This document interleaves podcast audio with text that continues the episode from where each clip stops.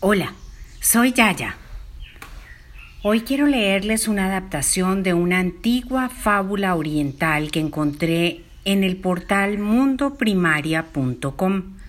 Se titula La fábula del dinero. Érase una vez un hombre muy sabio que al llegar a la vejez había acumulado más riquezas de las que te puedas imaginar. Había trabajado mucho, muchísimo durante toda su vida, pero el esfuerzo había merecido la pena porque ahora llevaba una existencia placentera y feliz. El anciano era consciente de sus orígenes humildes y jamás se avergonzaba de ellos. De vez en cuando se sentaba en un mullido sillón de piel cerraba los ojos y recordaba emocionado los tiempos en que era joven, trabajaba como obrero al rayo del sol, del amanecer al anochecer, todo para escapar de la pobreza y cambiar su destino. ¿Quién le iba a decir por aquel entonces que se convertiría en un respetado hombre de negocios y que viviría rodeado de lujos? Ahora tenía 70 años, estaba jubilado y su única ambición era descansar y disfrutar de todo lo que había conseguido a base de tesón y esfuerzo.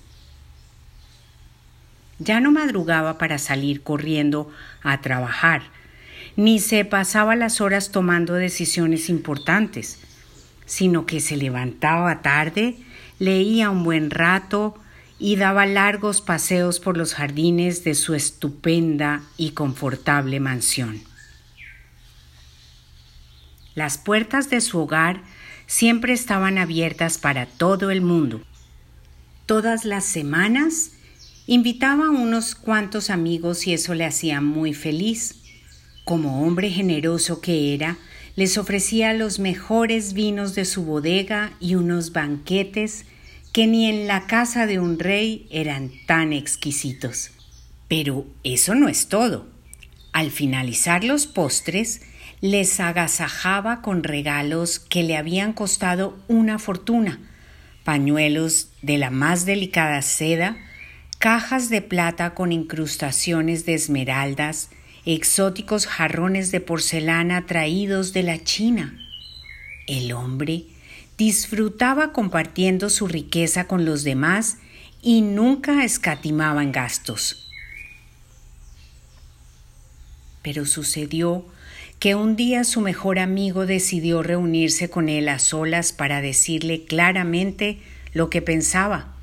Mientras tomaban una taza de té, le confesó Sabes que siempre has sido mi mejor amigo y quiero comentarte algo que considero muy importante. Espero que no te moleste mi atrevimiento. El anciano le respondió Tú también eres el mejor amigo que he tenido en mi vida.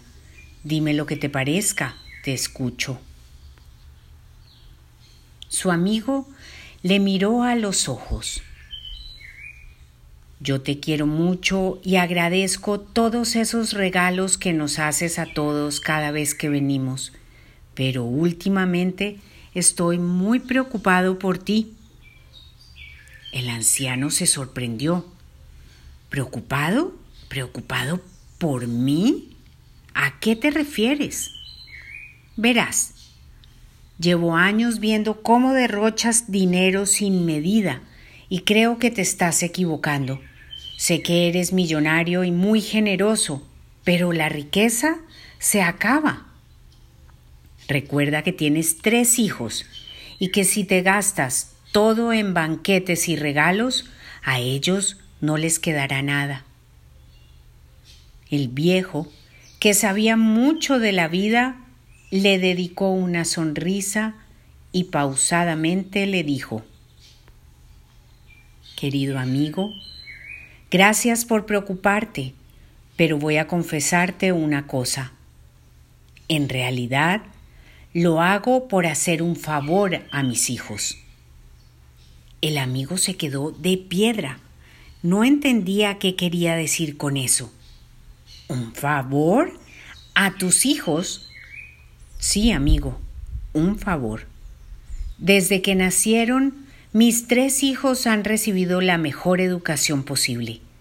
Mientras estuvieron a mi cargo, les ayudé a formarse como personas, estudiaron en las escuelas más prestigiosas del país y les inculqué el valor del trabajo. Creo que les di todo lo que necesitan para salir adelante y labrarse su propio futuro, ahora que son adultos.